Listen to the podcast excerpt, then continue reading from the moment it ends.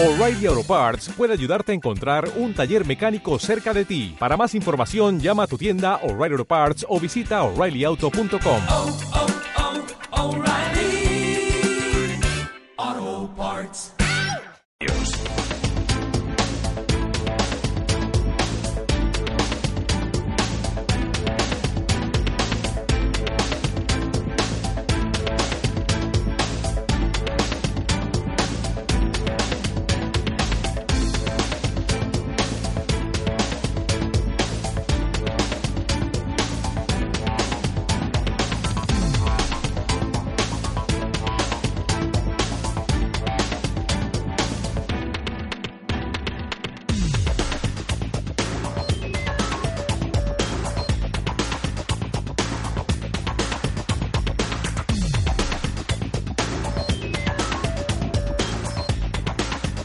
Bueno, arranca a las 8 y 35, 7 y 35, la tertulia de los negocios y la inversión. Restan escasamente 25 minutos para que podamos escuchar en directo a Su Majestad el Rey en una intervención dirigida a todos los eh, españoles. En la tertulia, como cada martes, nos acompaña el eh, profesor Miguel eh, Córdoba. Profesor, muy buenas noches. Buenas noches, Manuel. profesor de Economía. Aplicada de la Universidad CEU San Pablo. Eh, profesor Aguilar, buenas noches también. ¿Qué tal? Muy buenas noches. Encantado de saludarle, profesor universitario y de escuelas de negocio líder en la gestión del cambio y socio director de Mind Value. Y Emiliano Garayar, presidente en los estudios centrales de Intereconomía. Te he dejado al último porque eso de presidente yo creo que marca, ¿no? Acércate, Tenemos acércate al micrófono. Presidente Puigdemont, presidente Rajoy y presidente Garayar. Espero que, espero que, que, en fin, tu presidencia sea eh, algo menos eh, eh, em, tumultuosa con- que, que la de Puigdemont. Menos controvertido en todo Eh, caso. eh, eh, Eso es de ser presidente de Garayar cosa. Abogados. ¿eh? Em, eh, em, Aguilar, has estado, estuviste el domingo en, en Barcelona, ¿verdad? Sí, he estado sábado y domingo. Al, fi- al final fuiste, porque aquí el martes pasado dijiste, no, no, yo voy, yo voy. ¿Has votado? ¿Has votado? Bueno, no, he, no he votado, o sea, no, no hubiese costado nada porque independientemente de mi domicilio, pues eh, el hecho de depositar una papeleta era algo bastante trivial, ¿no? Pero no, no, no, no quise Y por, y participar por- en... por lo que me dicen algunos, fácil. Sí, sí, no, no, A, vamos, a pesar hubo de que en algunos colegios eh, pudiera haber algún eh, eh, enfrentamiento y tal con la policía o la Guardia Civil, en la mayoría, en la inmensa mayoría, era fácil. Era fácil, era absolutamente fácil. Yo vi, vamos, me, vi varios colegios donde efectivamente pues la situación era de total calma, digamos, y, y de y de y- ausencia total de cualquier eh, fuerza policial, ¿no? sin duda. Em, ¿Qué reflexión haces después de, de- de, eh, en fin, pasadas ya 48 horas de esa jornada y de cómo eh, se ha movido, digamos, la información, los mensajes, Sí. eh, etcétera? Mi, mi reflexión es la siguiente. En primer lugar, el sábado pues se celebró la manifestación, digamos, de personas contrarias a- al referéndum y partidarias de, la unidad de España. Y, mi primera sorpresa, a mí realmente, digamos, he de decir en primer lugar que me ha admirado, me ha parecido eh, tácticamente perfecta la táctica de los soberanistas, en el sentido de que yo esperaba que en esa concentración pues hubiese algún enfrentamiento, algún contrapunto, y, y- y mi reflexión es que en primer lugar ellos han jugado perfectamente, digamos, la baza de la civilización, la, la- la mesura, eh, digamos, contradice luego el, el fondo de la cuestión, pero en las formas, que es lo que cuenta, la imagen que se transmite, eh, las personas que se manifestaron a favor de la unidad de España pudieron hacerlo en libertad y, salvo excepciones, digamos, muy, muy, muy marginales, pues sin ningún tipo de hostigamiento ni, ni de actitud hostil. Y en ese sentido, al día siguiente, a mí me ha parecido admirable cómo han conseguido contener, digamos, a los elementos más radicales, que son los que yo esperaba que salieran a la calle. Han estado contenidos, sus mamporreros han estado, digamos, bajo control, precisamente para ofrecer esa imagen internacional que es la que cuenta, eh, de, de- de serenidad, mesura, por su parte, en frente, digamos, a la agresividad de, de las fuerzas de seguridad de- del Estado.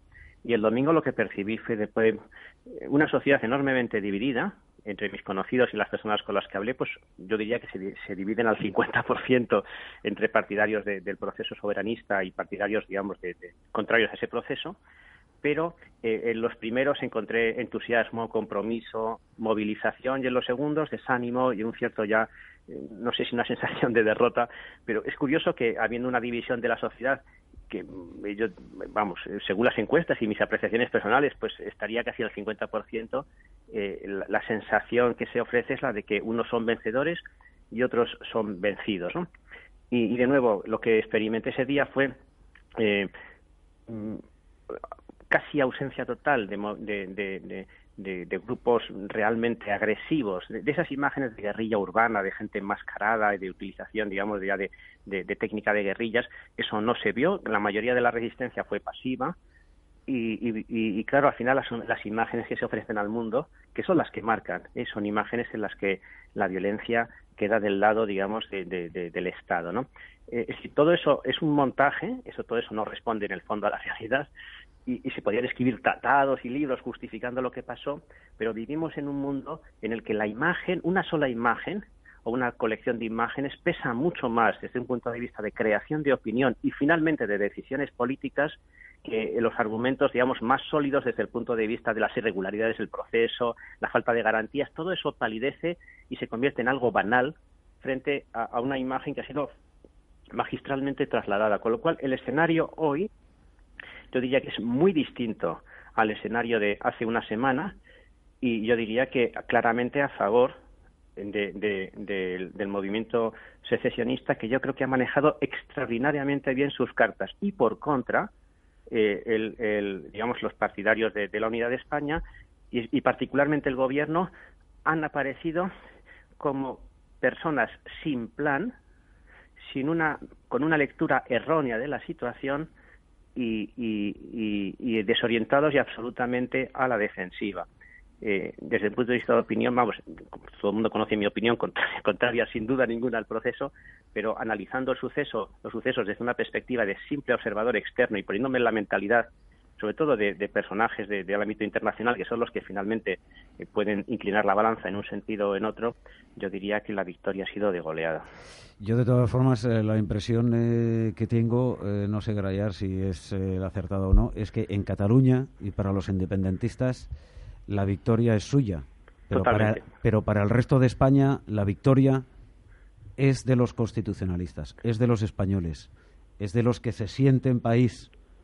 Porque nunca como ahora había tantas banderas en, en- en los edificios de, de los eh, eh, eh, capitales de provincia, de los municipios, de los pequeños ayuntamientos, movilizaciones como se están produciendo, etcétera, etcétera. Esa es mi impresión.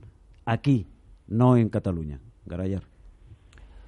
Eh, yo, yo no estoy de acuerdo con la apreciación ni la valoración del profesor Aguilar y tampoco con la tuya. O sea, que hoy he venido aquí a llevar la contraria a todo hijo de vecino. Pues no sé si Eh, mantenerte. Me puedo ir marchando Eh, ya, me puedo ir o marchando. Si esto fuese TV3, em, no estarías. Evidente, pero no, no habría venido tampoco, no me podrías haber echado.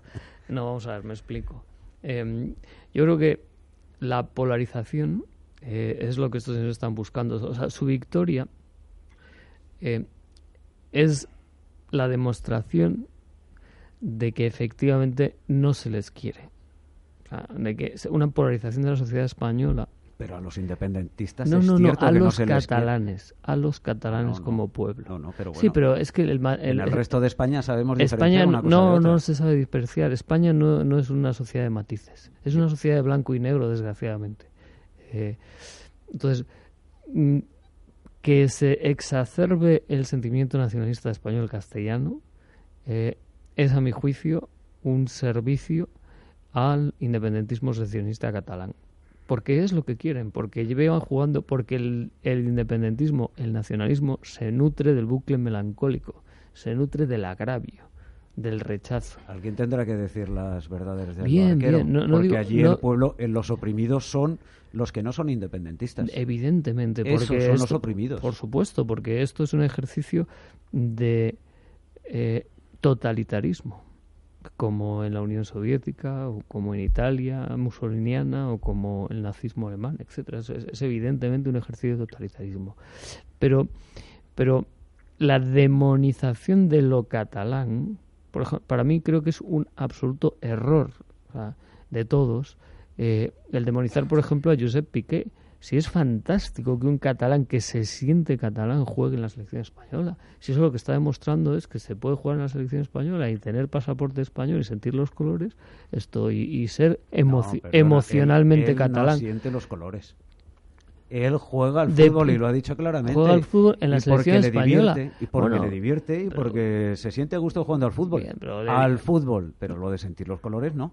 Sí, pero No, siente un compromiso con su Ahí equipo. difiero. No, no, no, siente un compromiso con su equipo, aunque no. sea- pa- Para mí, ya digo, es positivo que un catalán de corazón juegue en la selección española, porque lo que nosotros estamos, porque se está contradiciendo. Así- Cuando tú así le mismo. estás llamando al resto de los compañeros, aunque no con sus nombres y apellidos, que forman parte del resto de España, opresores, no me parece que la cuestión sea No, pero al contrario, si, si te En este- fijas, en este asunto, si te fijas, ellos están canalizando toda la toda la energía hacia Rajoy, hacia el gobierno, hacia el presidente del gobierno, hacia los ministros. O sea, no, no hablan de un Estado opresor, sino de un gobierno totalitario. Entonces, eh, eso por un lado. Y yo es que no quiero monopolizar la, la conversación, pero tú, ya sé que tú no estás de acuerdo conmigo, pero yo No. expongo mi opinión porque esta es una mesa abierta y por lo tanto, pues podemos ser estamos plura- en, estamos en el somos plurales, somos plurales. Y en cuanto al profesor, eh, o sea, yo eh, había un amigo mío esto que decía que en el ámbito internacional, cuando un privado se pelea con un Estado, pierde el privado, y cuando son dos Estados los que se pelean, pierde el que es más, el más débil que el, que el, que el otro. O sea, si te peleas con Estados Unidos, pierdes tú, y si es Microsoft contra la Comisión Europea, pues pierde Microsoft. Entonces, todo esto de las imágenes, de la violencia, de no sé qué, está muy bien, pero ellos lógicamente están exa- exagerando la nota que dicen los franceses, ¿no? Porque les conviene. Pero nosotros también. O sea, por supuesto, el Estado, pero vamos a ver, si es que lo decíamos en la tertulia de la semana pasada, el Estado tiene el monopolio de la fuerza y la tiene para usarla. Esto como capacidad de disuasión, lo mismo que Estados Unidos, esto tiene una capacidad de disuasión nuclear y de vez en cuando, desgraciadamente, la usa. Pues, entonces, el Estado tiene el monopolio de la fuerza y la norma jurídica puede ser impuesta coercitivamente. En- ¿Que lo podía haber hecho antes? Sí. ¿Que lo podía haber hecho estéticamente mejor? Sí. Pero es una demostración de fuerza y la tiene que hacer porque eso está en la esencia del Estado, porque la soberanía popular, el pueblo, o sea, el Estado existe, esto porque el ejercicio de la fuerza se le delega, o sea, por parte de la soberanía popular. Sí, sí. Esto, entonces, Para el cumplimiento de la justicia. para el cumplimiento de la ley, la porque ley. España es un Estado social y Correcto. democrático de derecho que defiende como valores fundamentales la paz. Este es el artículo 1 de la Constitución que casi nadie ha salido. Esto, pero esto, España es un Estado social y democrático de derecho. Y no pasa nada, y no pasa nada. Si somos, y está criticando a Rajón sin razón, y a Santa María sin razón, y a Zoido sin razón. Si esto fuese, no digo Alemania, no digo Francia, no digo Reino Unido, si fuese Bélgica, o sea, el domingo habría estado el ejército en la calle. El ejército. Bueno, pues los belgas han criticado la actuación Bien, de la, de la- bien. de vete la vete a la gare, a la gare central o a la gare de Bruselas y a ver quién está a cargo de la seguridad.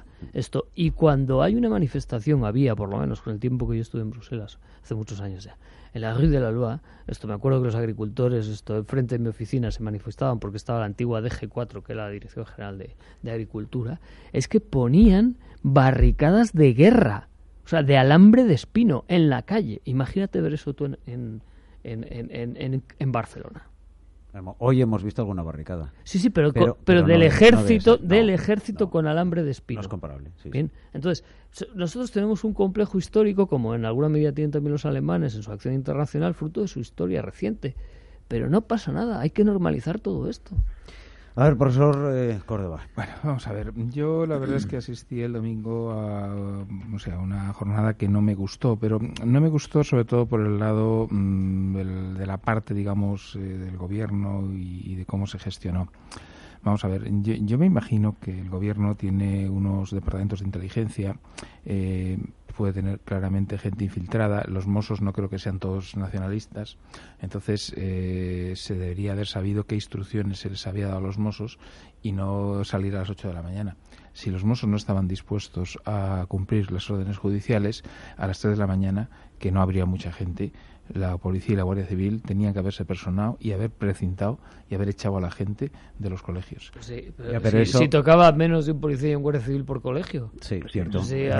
Mil mil. Pero, pero un colegio se precinta y luego vas a otro. Es decir, Sí, lo- sí, eh, entonces, sí, Pero para, para, para eso, la, la orden de la, de la fiscal eh, eh, hablaba de las 6 de la mañana o, u 8 de la mañana. No te permitía, no permitía. Habían a- puesto a- una a hora mozos- específica, sí, qué rara. Sí, sí, sí, sí, sí, sí. La mañana, la mañana. a los en- a, a los mozos. Bueno, pero la Guardia No, Civil a- a- podía a- actuar. judicial. no podía actuar eh, directamente No, la policía podía- y la Guardia Civil. actuar. La policía sí puede actuar. No, lo que habían Bueno, un llegado era un acuerdo de la Junta de Seguridad. Sí, pero si, ¿no? si estás con Primero gente. eran los mozos los que eh, eh, trataban de mantener Sí. eh, eh, la seguridad ciudadana, etcétera, etcétera. Si necesitaban ayuda, llamaban Claro, a la... Sí, pero si ya tú tienes infiltrados gente de los Mossos y te dicen, nos han dicho que no lo hagamos, pues tú actúas de oficio. Eso es lo primero. Pero en segundo lugar, Que no hay Ya, pero- capacidad. pero- si es que el problema del Bueno. Estado es que no tiene el control de la situación en Cataluña, porque bueno, la representación del Estado bueno, vale, es la formas, autonómica. va- va- vamos a ir avanzando. 17.000 mozos frente a 7.000 eh, eh, eh, guardias civiles y, y Policía Nacional. Sí, pero va- vamos a ver, se- seguimos avanzando en las horas. Al principio pues empiezan con una cierta contundencia el tema que son las famosas imágenes que han ido sacando y manejando muy bien los independentistas. Eh, yo mm, lo siguiente que recibo es más o menos a las 12, ¿no? Sale Soraya diciendo que allí no pasa nada, que el referéndum no se ha hecho, que no sé qué. Yo, sinceramente, no sé cómo a esa mujer se le ha ocurrido hablar así, viendo lo que todos estábamos viendo. Luego sale Zoido, "Ah, esto es no sé qué, es proporcional y tal, se le veía casi como pidiendo perdón. Eh, por supuesto, el presidente del gobierno, missing. Eh, al final dice, bueno, como parece que esto no gusta a la gente, eh, nos vamos. A la que voten, que cuenten, que hagan lo que les dé la gana yo creo que peor no se podía haber hecho. Y luego, llevamos ya, hoy es segundo día por la noche y yo no he visto que nadie se esté tomando eh, decisiones eh, adecuadas. Vamos a ver, eh, esto están amenazando de que esta semana misma proclaman la independencia. Mm, Yo, sinceramente, creo que el artículo 155 está para algo. Entonces, eh, visto lo visto, visto cómo están actuando, pro- proclamar el artículo 155 no es na- ninguna violencia. Tú tienes derecho a hacerlo de acuerdo con lo que dice la Constitución. Eh, yo no, no estoy seguro de que haya que hacerlo, pero es que de verdad que mm, lo de toma de decisiones por parte de Rajoy de verdad que es duro, ¿eh? O sea, eh, Em, em, eh, em, a ver, interviene el rey ahora a las nueve. Alguno está diciendo por ahí que, eh, recordando que eh, Su Majestad el Rey es el jefe del Estado y por lo tanto el jefe máximo del ejército. sí, bueno. es y que en jefe- algún momento de él, podría, él podría eh, eh, tomar una decisión con respecto al traslado. No digo que sea lo que va a anunciar, dudo que anuncie algo No, parecido, vamos, va, sería una, una barbaridad. Tú, tú ¿eh? metes dos Pero- banderas de la Legión quien- en Barcelona y verás tú la que se quien, monta. hay quien está recordando que él es el jefe de los ejércitos, etcétera, etcétera, y que eh, podría eh, perfectamente eh, hacerlo. No, Eh, em, a ver, no podría. no podría. No. A, a No, ver, bueno, eh, no- no- no a- debería. No debería. No puede. No, no. Ni podría, ni comandante tiene, en jefe del ni tiene ejército, mando, pero ni- no tiene... o sea, ni tiene mando ejecutivo, no que es el presidente de no. los Estados Unidos. Mm. No, no soy comandante en jefe. A ver, Aguilar, em, no nos vamos a anticipar a lo que diga Su Majestad el Rey porque eh, no tenemos eh, noticias de lo que va a decir dentro de siete minutos, pero sí quería preguntarte, Sí. em, eh, eh, a raíz de la, de- del debate que teníamos la semana pasada, de que, en fin, si esto eh, em, eh, pasaba a la calle Sí. y los políticos perdían el- el, la influencia y el control de todo este proceso, era muy complicado el, eh, el manejarlo después, porque no había interlocutores ya para la negociación, porque este es un proceso que viene de abajo, es un proceso que parte de abajo hacia arriba. Pues mira, y eso es un proceso visto- revolucionario y No, ahí las élites es no mentira, tienen, es no tienen mi opinión, después de ver lo que he visto este fin de semana en Barcelona, absolutamente. eh, me tengo la impresión de que efectivamente eh, eh, es un proceso absolutamente controlado donde incluso los, los, los- las facciones aparentemente más descontroladas, que pueden ser las más violentas y radicales, están siguiendo una, un plan muy bien trazado y con enorme disciplina. En ese sentido, eh, la calle, digamos, en estos momentos está al servicio de- del propio proceso. Y me parece muy importante, por ejemplo, eh, eh, la, la huelga general de hoy, que eh, es una de esas huelgas extrañas que están precisamente promovidas por el poder, directamente, digamos, eh, di- eh, es una decisión tomada por la los quienes quienes dirigen el proceso. Un cierre patronal, vamos, ¿no? sí, sí, en realidad es un cierre patronal en toda la Lockout. Una huelga amarilla. Eh, en el sentido de que, y, me parece que es una aviso navegantes, porque después de lo que ha ocurrido el domingo, eh, eh, lo, que, lo que se ve es que efectivamente la capacidad efectiva del Estado para imponer de manera coercitiva sus propias decisiones o, o las resoluciones judiciales o administrativas es bastante discutible. Cuando alguien manda puede hacerlo de dos maneras. No es discutible, es inexistente. Es ineficiente. Desde, el punto de vista del poder eh, se basa en el miedo. O sea, el miedo, digamos, a la eficacia de las acciones coercitivas. Y desde el punto de vista de la autoridad se basa en el prestigio, en el reconocimiento. Eh, el prestigio del Estado, pues allí lógicamente se ha socavado enormemente, pero el miedo es lo que eh, yo diría que ha decaído también como consecuencia de los sucesos del domingo y de hoy. Es decir, lo que eh, el aviso a navegantes que se lanza hoy con la huelga general es que tenemos como dirigentes del proceso soberanista la capacidad de movilizar de manera activa a un sector considerable de la población, de manera que cualquier acción coercitiva eh, por parte del Estado puede quedar, eh, si no anulada, al menos muy bastante amortiguada o incluso casi neutralizada. En ese sentido, me parece que hemos entrado en un escenario en el que eh, realmente las, eh, la invocación al, al, artículo 155 podría ser más formal que real, porque ya ha, quedado claramente definido por parte de, los, de, las autoridades soberanistas que no van a admitir, no van a, no van a considerar que su autoridad cesa por el hecho de que un gobierno en Madrid así lo dictamine. A ver, un instante, que tenemos que hacer una, una desconexión e inmediatamente regresamos en la tertulia. Escuchamos a Garayar, a Córdoba Aguilar, a Su Majestad el Rey, eh, en fin, tiempo por delante aquí en Visión Global.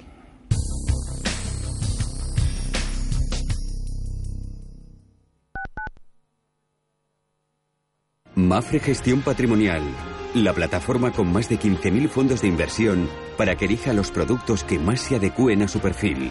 Solvencia, seguridad, diversificación e independencia. Reciba de nuestros especialistas las mejores recomendaciones según su inversión.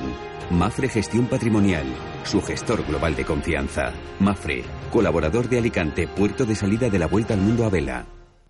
Cocina mediterránea con toques renovados en Restaurante al Punto, donde el protagonista es el producto de temporada. Pescados, arroces y carnes a la parrilla, gran selección de vinos y una terraza para disfrutar todo el año. Restaurante al Punto, Avenida Machu Picchu 85, en Conde Orgaz, servicio de aparcacoches. Reservas 91 314 47 o alpunto85.com. ¿Cuánto cuesta? Construir el mayor portaaviones de la historia cuesta 12.500 millones de dólares. Este no es otro que el perteneciente a la Marina Armada de Estados Unidos, US Gerald Air Force. Con un peso de 100 toneladas y una capacidad de transporte de 75 aeronaves, el portaaviones posee una longitud de 337 metros y una anchura de 78. Para que se hagan una idea de las ventajas que supone, este permite un 25% más de despegues o aterrizajes por unidad de tiempo que los anteriores de esta armada. Además, su potencia es superior en un 30% y ofrece la posibilidad de navegar a una velocidad de 55 km hora sin interrupciones. Todo esto junto a las novedades que presenta como cañones de luz de láser y la catapulta electromagnética EMALS no son lo único impactante de este buque. Lo más sorprendente es quizás que aún no existe. Y es que este megaproyecto no tiene previsto salir a flote hasta 2019.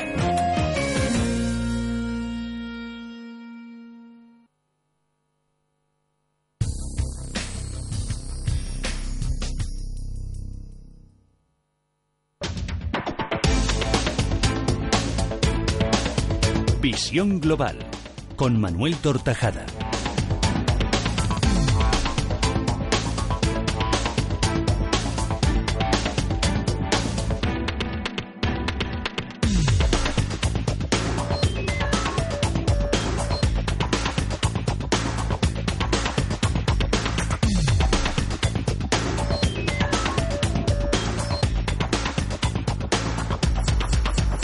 Bueno, estamos a la espera de que Su Majestad el Rey se dirija a todos los eh, españoles en una intervención desde su propia casa, la casa del rey. Em, eh, ¿Qué esperáis, eh, eh, Córdoba?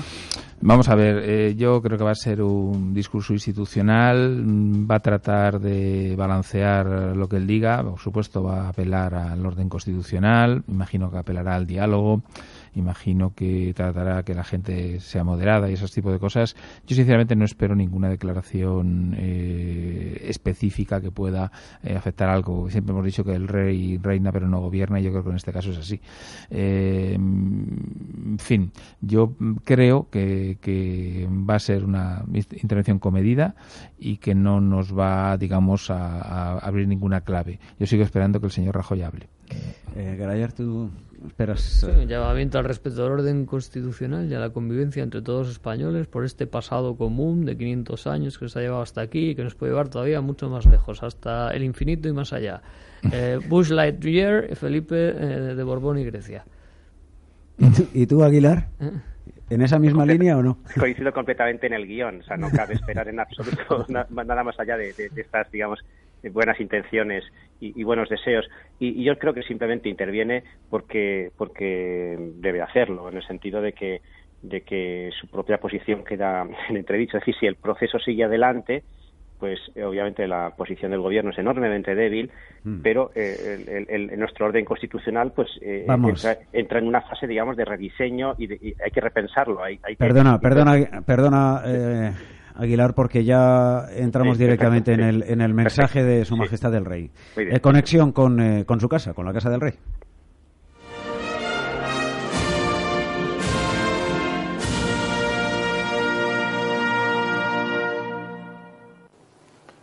Buenas noches. Estamos viviendo momentos muy graves para nuestra vida democrática. Y en estas circunstancias quiero dirigirme directamente a todos los españoles. Todos hemos sido testigos de los hechos que se han ido produciendo en Cataluña, con la pretensión final de la Generalitat de que sea proclamada ilegalmente la independencia de Cataluña.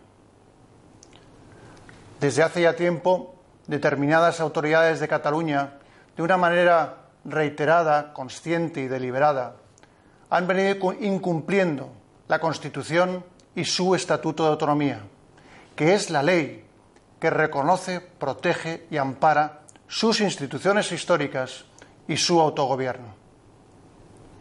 Con sus decisiones han vulnerado de una manera sistemática las normas aprobadas legal y legítimamente, demostrando una deslealtad inadmisible hacia los poderes del Estado. Un Estado al que precisamente esas autoridades representan en Cataluña. Han quebrantado los principios democráticos de todo Estado de Derecho y han socavado la armonía y la convivencia en la propia sociedad catalana, llegando desgraciadamente a dividirla. Hoy la sociedad catalana está fracturada y enfrentada. Esas autoridades han menospreciado los afectos y los sentimientos de solidaridad que han unido y unirán al conjunto de los españoles. Y con su conducta irresponsable incluso pueden poner en riesgo la estabilidad económica y social de Cataluña y de toda España. En definitiva, todo ello ha supuesto la culminación de un inaceptable intento de apropiación de las instituciones históricas de Cataluña. Esas autoridades, de una manera clara y rotunda, se han situado totalmente al margen del derecho y de la democracia. Han pretendido quebrar la unidad de España y la soberanía nacional, que es el derecho de todos los españoles a decidir democráticamente su vida en común. Por todo ello, y ante esta situación de extrema gravedad, que requiere el firme compromiso de todos con los intereses generales, es responsabilidad de los legítimos poderes del Estado asegurar el orden constitucional y el normal funcionamiento de las instituciones, la vigencia del Estado de Derecho y el autogobierno de Cataluña, basado en la Constitución y en su Estatuto de Autonomía. Hoy quiero además transmitir varios mensajes a todos los españoles, particularmente a los catalanes, a los ciudadanos de Cataluña, a todos. Quiero reiterarles que desde hace décadas vivimos en un Estado democrático que ofrece las vías constitucionales para que cualquier persona pueda defender sus ideas dentro del respeto a la ley. Porque, como todos sabemos, sin ese respeto no hay convivencia democrática posible en paz y libertad, ni en Cataluña, ni en el resto de España, ni en ningún lugar del mundo. En la España constitucional y democrática saben bien que tienen un espacio de concordia y de encuentro con todos sus conciudadanos. Sé muy bien que en Cataluña también hay mucha preocupación y gran inquietud con la conducta de las autoridades autonómicas.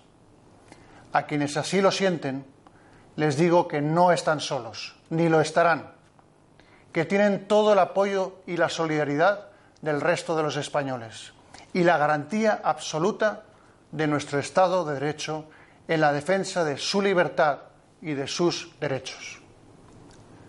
Y al conjunto de los españoles que viven con desasosiego y tristeza estos acontecimientos, les transmito un mensaje de tranquilidad, de confianza y también de esperanza. Son momentos difíciles, pero los superaremos. Son momentos muy complejos, pero saldremos adelante, porque creemos en nuestro país y nos sentimos orgullosos de lo que somos, porque nuestros principios democráticos son fuertes, son sólidos y lo son porque están basados en el deseo de millones y millones de españoles de convivir en paz y en libertad. Así hemos ido construyendo la España de las últimas décadas y así debemos seguir ese camino, con serenidad y con determinación. En ese camino, en esa España mejor que todos deseamos, estará también Cataluña. Termino ya estas palabras dirigidas a todo el pueblo español para subrayar una vez más el firme compromiso de la Corona con la Constitución y con la democracia, mi entrega al entendimiento y a la concordia de los españoles y mi compromiso como rey con la unidad y la permanencia de España. Buenas noches.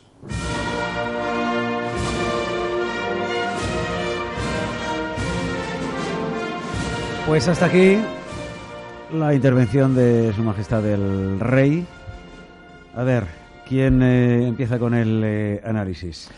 Eh, Córdoba. Bueno. Ha, ha- ha hablado de conducta irresponsable, Sí. inaceptable intento de apropiación de las instituciones de Cataluña que se han situado al margen de la ley. Sí, en la parte inicial del discurso ha sido más contundente incluso de lo que yo esperaba. O sea, realmente ha planteado, yo creo que bien, lo que realmente ha ocurrido. Eh, en algún momento eh, me ha parecido que era capaz de incluso avanzar algo más en relación con cómo se iba a mantener esa unidad de España y cómo es tal. Daba la sensación de que Sí, iba a anunciar. algo, Exacto, ¿no? exacto. Pero al final me imagino, o se ha contenido o le han contenido.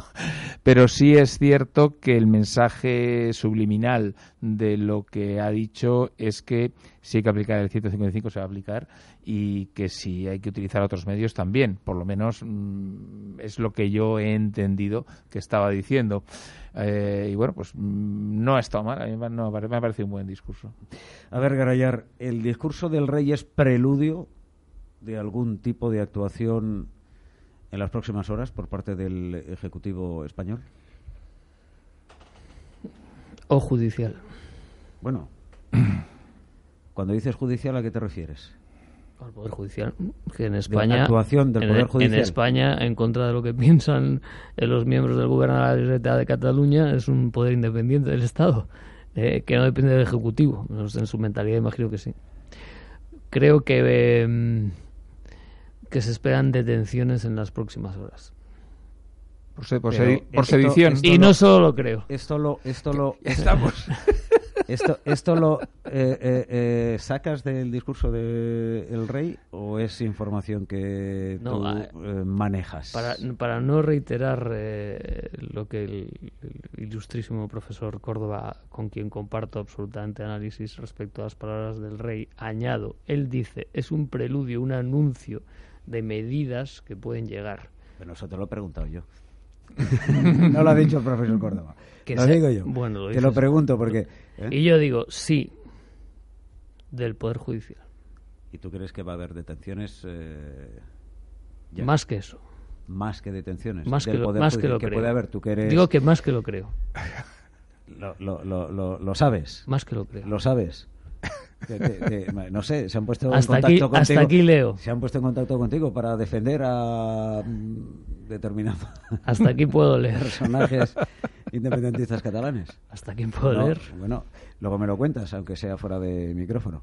Em, Yo creo que esta noche puede ser Esta noche. de cristales rotos. Bueno. Bueno, vamos a intentar eh, eh, recuperar también la comunicación con eh, José Aguilar, eh, con el eh, profesor, para conocer también su opinión.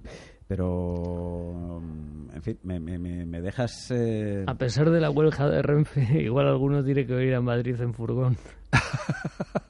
Bueno, pero eso se lo, se lo habría eh, eh, dicho ya el, el- el, eh, lo judicial al rey. Se lo habría transmitido. Porque aquí la en orden, este la país, orden de en este país no hay secretos. ¿La orden de quién parte? ¿De ¿Eh? quién partiría en este caso?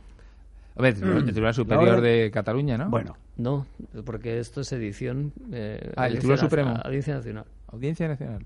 vale. Si esto es así, Garayán, Ir a, ahí a la calle Génova, ahí a la plaza de París, a ver si hay muchas luces encendidas o no sé. escucha. Si, si esto es Te así, estáis poniendo nerviosos. Esto de tener carnet del CNI, Emiliano, caray. si esto, si esto es así, eh, es así, em, eh, em, ¿qué evolución eh, em, interpretas que va a tener eh, en Cataluña? Es decir, si se producen detenciones en estas próximas horas, esta madrugada, etcétera, o intentos de detención, vaya usted a saber, pero si se producen eh, detenciones, ¿qué evolución, qué escenario manejas? Porque claro, la situación sería mm, distinta. Hombre, un escenario de que uh, como el, el don de la ubicuidad eh, solo lo tiene Dios, esto no se puede estar en el Parlamento catalán declarando la independencia y en el juzgado, en el calabozo de la Audiencia Nacional en Madrid. Eso evitaría la, la proclamación Mientras, mientras eh, no, ex- no les dote de- el- del don de la ubicuidad, así es. A ver, Aguilar, creo que tenemos ya oportunidad de escuchar también tu, tu eh, reflexión eh, después de escuchar a Su Majestad el Rey. Sí, quizás más un poco más más duro de lo que yo esperaba. O sea, eh, califica de deslealtad inadmisible, etcétera. Ha empleado epítetos que son, pues que, que, que, bueno, lógicamente, pues es quizás lo que piense mucha gente, pero dichos por la máxima magistratura del Estado, pues me parece que tienen, sal- sal- sale completamente, digamos, de, del tono más comedido que, que ha empleado eh, en otras ocasiones. Y, y aunque ha habido apelaciones a la concordia y al entendimiento, pues eh, desde mi punto de vista eh, a él no le compete emprender ningún tipo de acción, él, él no, no, no gobierna, pero sí que eh, está creando un clima, un estado de opinión, eh, pues sería hasta cierto punto favorable eh, a, a decisiones de carácter eh, más radical o más coercitivas por parte del Estado. Yo de lo que dudo ahora es la capacidad efectiva, después de lo que hemos visto en estos días, de que esas acciones sean sean eficaces. Es decir, eh, esa capacidad coercitiva yo la veo sinceramente bastante bastante mermada. Inaceptable intento de apropiación de las instituciones de Cataluña, ha dicho Su Majestad el Rey, que se han situado al margen de la ley. Le preguntaba yo a, a Aguilar si las declaraciones de Su Majestad el Rey eran preludio de algún tipo de actuación eh, en estas próximas horas de- del Ejecutivo y él me Le decía... preguntabas a Garayar, no a Aguilar. A Garayar, perdón. Y, eh, Aguilar es con quien Garayar. estás hablando. Y, eh, sí, y, y eh, Garayar decía que, que judicial, más que, más que del Ejecutivo, del Legislativo, del eh, Judicial, y que no descartaba detenciones en estas próximas horas. ¿Tú lo, lo consideras probable ta- también, Aguilar? Esa es, eh, yo lo considero sinceramente eh, poco probable y sobre todo porque eh, me parece que, insisto, la capacidad efectiva de llevar a cabo las detenciones eh, que, esta situación requiere quizás exceda la capacidad que tienen en este momento las fuerzas de seguridad del Estado.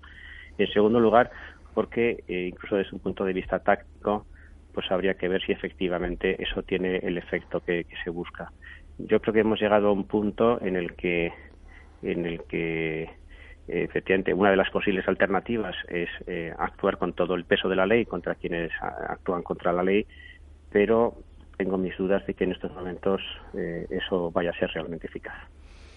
Hombre, yo creo que a lo mejor Emiliano mm, ha dado un- una clave que es eh, adecuada. Es decir, vamos a ver, si tú coges y la Audiencia Nacional detiene y se lleva a Madrid a los líderes de, de este movimiento, en base, evidentemente hay, hay argumentos además, por de, pues, rebelión, sedición, etcétera. Eh, primero, descabezas el movimiento. Segundo, eh, yo no sé cuál es en el Parlamento catalán la diferencia de escaños, pero es pequeña, ¿verdad? Entre los independentistas y los que no son independentistas. Dependiendo del número de personas que puedan ser arrestadas, a lo mejor es posible que, el Parlamento catalán no tenga el, total de votos como lo tenía hasta ahora. Y yo no sé si eso abre una posibilidad de que ese Parlamento se reúna y, y tome decisiones diferentes de las que se han tomado hasta ahora. Entonces, bueno, habrá que esperar a ver si realmente se producen detenciones o no. Yo, yo creo que vamos, hay, hay varios candidatos obvios. O sea, los dos Jordis eh, están en, en, pol- en pole position. Forcadell también, Y. Forcadell también. Los dos, el Jordi, el, el- el el Sánchez y, y el presidente, vamos, el presidente de la Asamblea Nacional Catalana y el presidente de Omnium ¿Y Cultural. Turul y todos estos son diputados? Eh, Es decir, que no, se- no, no sería entonces... algunos sí y otros Por no. eso te digo. Puigdemont, Junqueras y compañía no serían. Hombre, yo no tengo la lista de, de- y- Porque pero- ellos, pero- a ver, eh, Garayer, tú que conoces un poco también eh, este asunto, o mucho. Eh, ellos son aforados. Mucho. Claro. mucho. Ellos son aforados. Sí, bueno, pero Entonces, a- aforado tiene que ver con, con la... Con la los los- eh, la- tiene la que ver con la, jurisdicción. con la La jurisdicción, con la jurisdicción competente, pero no quiere decir que no se puedan traer a Madrid. Eh, hombre, ninguno de los dos, ni, ni Omnium Cultural ni Asamblea Nacional Catalana, de- que son aforados en el sentido de... No, claro. eh, y, y al resto eh, la, la competencia está reside creo que en el Tribunal Superior de Justicia de Cataluña. Eh, para, para, pero bueno, es una- la- no, no quiere decir que los aforados no, no puedan ser juzgados, sino simplemente que tienen que levantar el aforamiento, ¿no? Vamos a ver, yo desde luego mm, Os veo pesimistas, ¿eh? de todas Mm, formas. no. Pesimistas, a ver, en el, senti- en el sentido de que efectivamente es eh, un conflicto eh, que va para largo, pero que además se presume que en estas eh, próximas horas, próximos días, jueves, viernes, en fin, em, si antes mirábamos al 1 de octubre, ahora miramos al jueves o el viernes, o estas próximas horas lo hacemos con, con, con el peor sabor de boca si, si, yo, si se yo, puede. yo creo que en el curso de esta semana eh, va a haber eh, detenciones. Eh, vamos, como he dicho, no, no quiero reiterarme, pero Es que, aunque no se produjeran, y, y el profesor eh, Aguilar decía hace un momento que mm, no ve el efecto en- de las detenciones en el eh, proceso, hombre, es que el proceso está en la calle ya. Es decir, ya, pero- eh, mm, de alguna manera tienes que detener el proceso.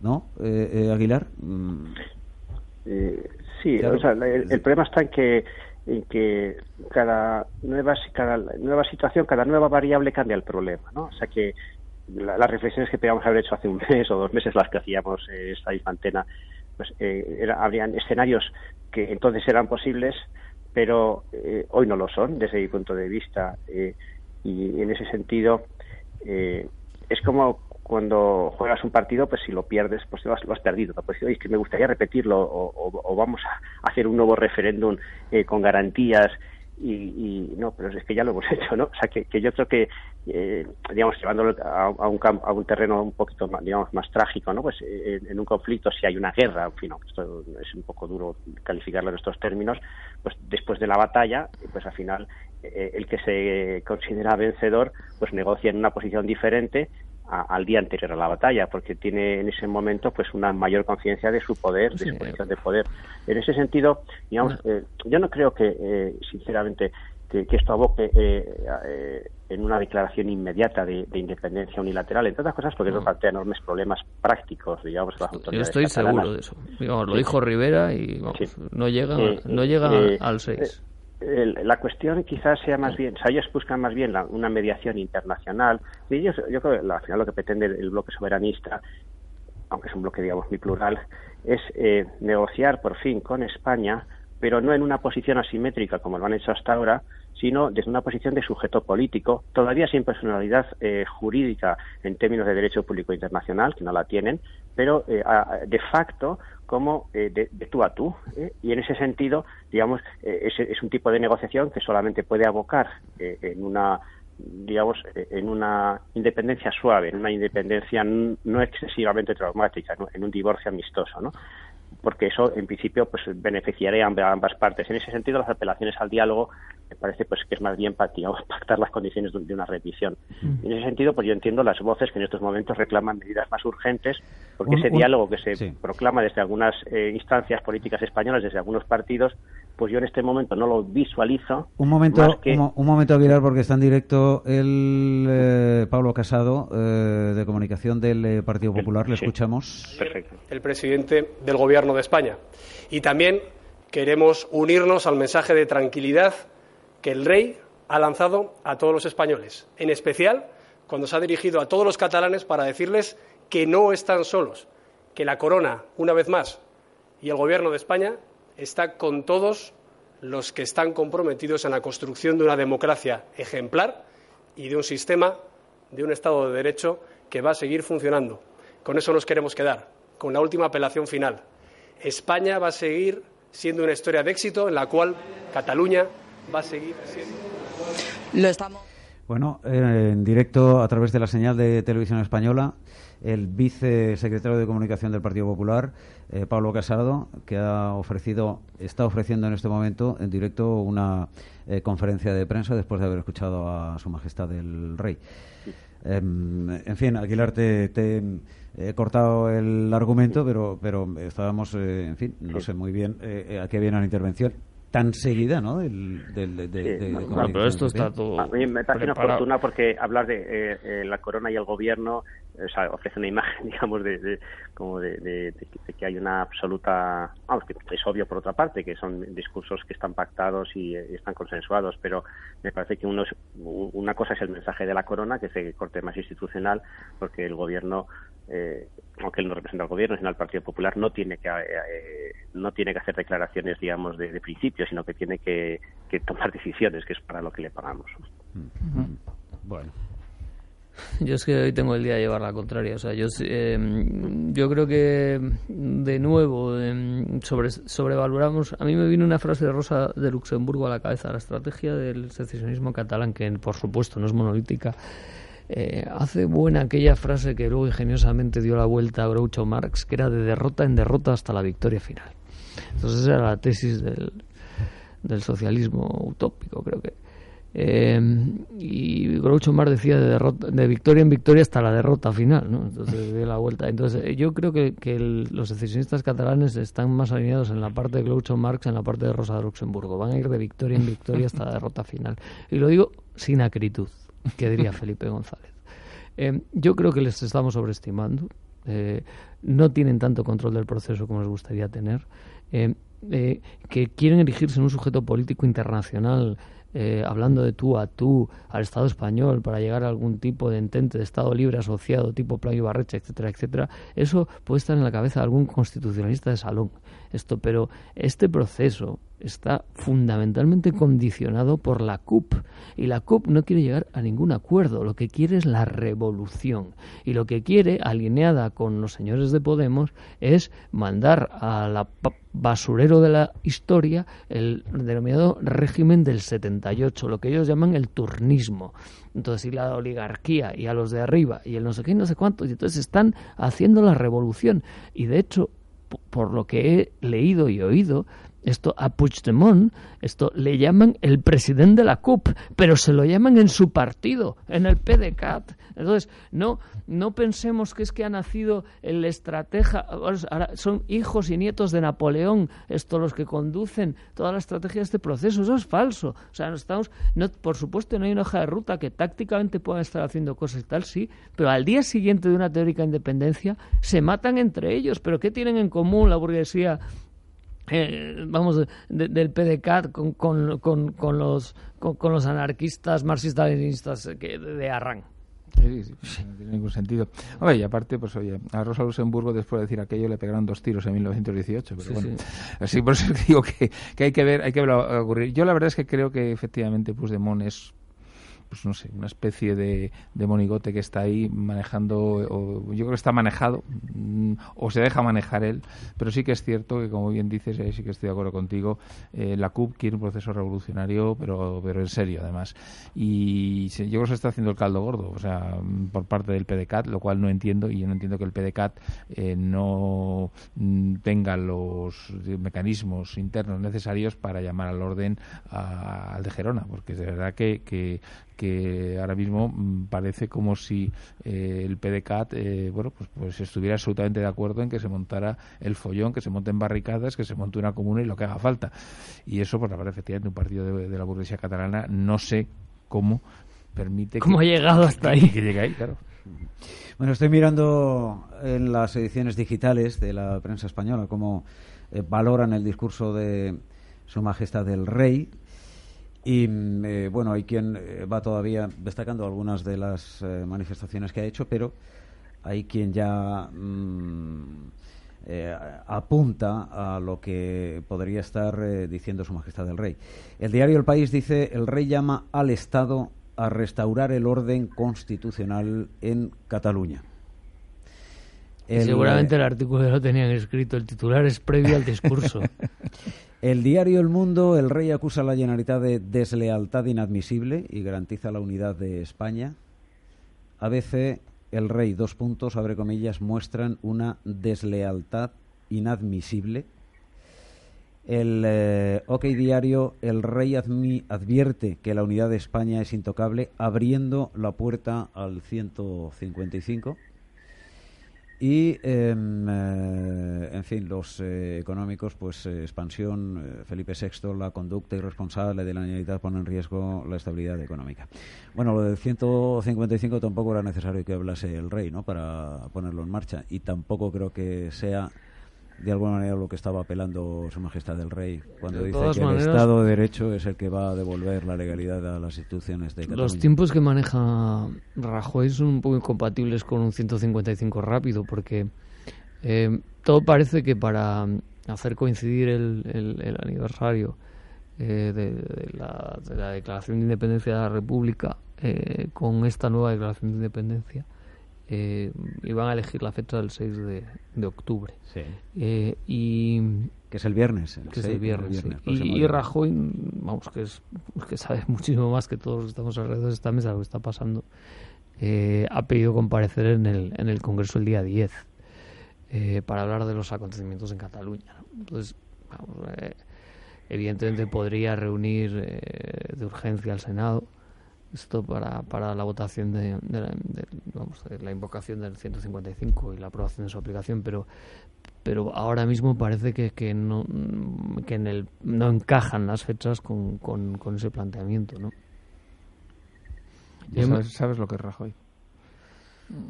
Laissez faire, laissez passer. No, porque muy liberal no es. Y ese es el principio del liberalismo, passer. A ver, el Independiente dice que el rey acusa de desleal a la Generalitat y asegura que en Cataluña se cumplirá la ley. Sí, pero entra en ara.cat. A ver qué dice. Bueno, y y en TV3 ni te digo. A ver, la vanguardia, el rey a todos los españoles, dos puntos, abro comillas. La Generalitat ha fracturado y enfrentado a la sociedad catalana, cierro comillas. El conde de Nada Godó- más. el conde de Godó. El conde de Godó, efectivamente. Y eh, mientras eh, eh, Aguilar nos hace su última reflexión a propósito de la situación, de lo que estamos viviendo, pues te busco eh, lo que cuenta ahora. Sí, a mí, eh, yo diría que eh, que me, me- me ha sorprendido que el rey haya sido más duro y más explícito que el propio presidente del gobierno. Le han invertido un poco los, los términos.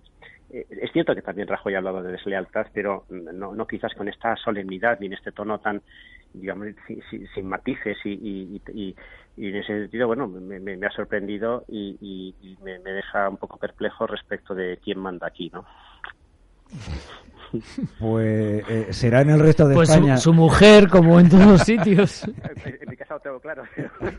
A ver, Pero Aguilar. Fuera de, fuera de ella no lo tengo tan claro en estos momentos. Será en el resto de España, porque siguiendo instrucciones del presidente Garayar, entraba en ara.cat y es como si el rey no hubiese hablado. No ha dicho nada. No, no existe, no forma parte de la información. Ah. ¿eh? Eh, lleva en su portada la protesta contra la represión. La vaga, la vaga. Desborda calles y plazas alrededor del país. Claro. Es el titular de ara.cat.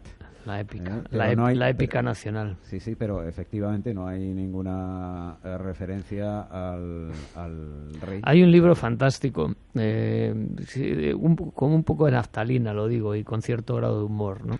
de Fernando Vizcaíno Casas, que se llamaba, escrito justo vamos, en los años 80, es que se, se llamaba, bueno, se titulaba Las autonosuyas. ¿no? Sí, Entonces, sí, sí. Y aquello era un esperpento de alguien, evidentemente ideológicamente situado muy a la derecha, eh, pero algunas cosas esperpénticas ¿no? que, que apuntaba luego se han materializado. ¿no? Entonces, quiero decir que. Y esto de, de hacer coincidir eh, las efemérides era una, una, uno de esos tics.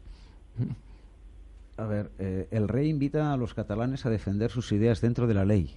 ¿Quién dice eso ahora? Este es el... No, el periódico de Cataluña. Ah, El rey invita a los catalanes a defender sus ideas dentro de la ley. Sí, Eso es muy suave. bueno, es Grupo Prisa el periódico. Sí, pero precisamente por eso, es decir, yo creo que estamos todos de acuerdo en que hay una contundencia. será el rey clara. invita a los independentistas a defender sus ideas dentro de la ley, ¿no? Porque el resto Yo- sigue defendiendo dentro de la ley. Es decir, Yo- los catalanes no son los independentistas. Yo por terminar con un toque de humor puedo decir, eh, había el, el reverendo padre Recaredo, que así se llamaba, que daba filosofía en mi colegio. Esto y, y él siempre decía, os invito a reflexionar, ¿no? Y entonces terminaba la clase, os invito a reflexionar. Y había y éramos muy, muy palurdos, en- en- y lo somos todavía. Y entonces uno con mucha gracia ya le dijo un día, dijo, padre, usted siempre invita, pero nunca paga. Bueno, bueno, y nos pregunto, ¿no? Con esta ruptura también de la iglesia allí en Cataluña, con, eh, en fin, eh, algunos centenares de párrocos em, ofreciendo misa mientras los independentistas recontaban urnas Bueno, en pero- la parroquia, ¿eh? Pero eh, eso, eso es mucho menos de lo que de lo que pasó en el País Vasco, porque ETA y las sacristías esto tuvieron una, una relación de concupiscencia un tanto, en fin, pero Bueno, yo que es el, el mandato eso de estar eh, con el pueblo, esto hay veces que se malinterpreta. A ver, eh, Aguilar, decías. No, que esto es una larga tradición. O sea, la- les ha faltado poner las urnas bajo palio. O sea, esa, esa escena ya la, ya la hemos visto. Esa película es un replay. O sea, cuando mezclas nación e e iglesia, cosa que en este, en este país hemos hecho con un recuerdo, digamos, muy aciago, eh, con gran desprestigio para esta gran institución que es la Iglesia Católica, pues bueno, pues acabamos donde acabamos. En el fondo, y, y yo al final lo atribuyo al aburrimiento. Qué paradoja de la historia, Aguilar. Sí, Que la CUP vaya a fundar el nacional catolicismo. No, no, no, es, es nacionalcatolicismo puro y duro. Es nacionalcatolicismo puro y duro. Y yo lo atribuyo al aburrimiento. Cuando alguien no se dedica a su negocio, pues a- al final en algo tiene que ocupar su tiempo. ¿no? Sí, hombre, Esto eh, reeditan la FED. los de- a- hay muchos de la CUP que manejan, ¿eh? Que manejan eh, dineros y, y, y Garayar lo sabe. Hay muchos de la CUP que manejan No, yo de la CUP no sé, yo de la Bueno, CUP no sé nada. bueno. A mí no, a mí O sea- no me mezcles con... Bueno, hemos escuchado hace dos minutos las señales horarias de las nueve y media a las ocho y media en la comunidad eh, canaria. Eh, voy a despediros agradeciéndoos eh, que hayáis compartido con nosotros Mira, algunos mira. minutos más. Zoido. ¿Quién va a intervenir, eh, Zoido? en eh, directo o es esta mañana? No lo sé. No, no, no. Es- Eh, es- esto es de esta mañana. Ah, ¿Es ahora en directo? No, no, parece que es No, esta no, mañana. esta mañana. No, no, es de esta mañana, es la intervención de esta mañana. En fin, no sé, porque si ya se produce la intervención de Zoido, me inclino directamente por, eh, Que salga por el pensamiento por el pensamiento de Garayar de Que en estas salga próximas Cospedal. horas Que salga, alguno que salga Cospedal. va en este caso en este caso les ponen esposas o no Por su- bueno, Claro. hay un protocolo de detención eh, y que se sigue reglamentariamente con todos los detenidos, sí. Normalmente sí, son esposados, esposas, sí. sí, sí, sí no y le, le- le darán así un La cabecita, sí, como sí, a rato en su momento con rato. No, pero que lo lo de rato fue para que no se golpease la cabeza con el coche. Tienen mucho cuidado con, tienen mucho cuidado porque luego los, Por las lesiones. los delincuentes se alega, alegan violencia policial. Sí. De verdad. no, no de la del fin de semana. Hay una editorial en, en- creo que en Le Figaro Sí. que dice que atención con la manipulación de imagen de las agresiones en Cataluña. Eh, leedlo Sí, en. Figaro. Sí, ha habido dos, eh, aparte del Figaro, eh, no recuerdo ahora el de qué otro periódico internacional, pero también, ¿eh? En eh, una línea muy similar a la, de, a la del eh, francés.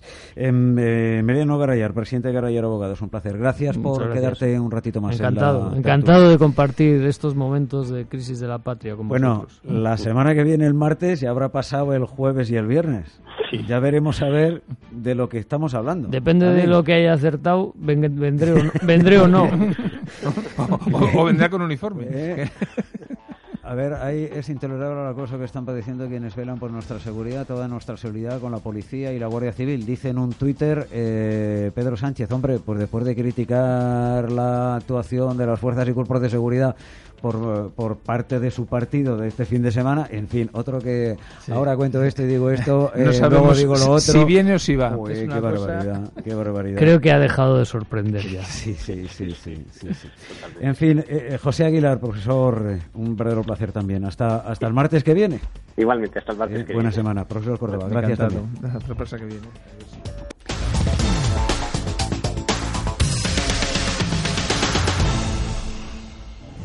Mira la tele que me he comprado. Yo me he comprado la misma en el corte inglés. 55 pulgadas, Smart TV, 4K. Ya, pero a que a ti no te han hecho un 20% de descuento ni te la han financiado en 12 meses. Ahora en el corte inglés tienes hasta un 20% de descuento en televisores a partir de 48 pulgadas y financiación en 12 meses. Los tecnoprecios, mucho más que un buen precio, solo en el corte inglés.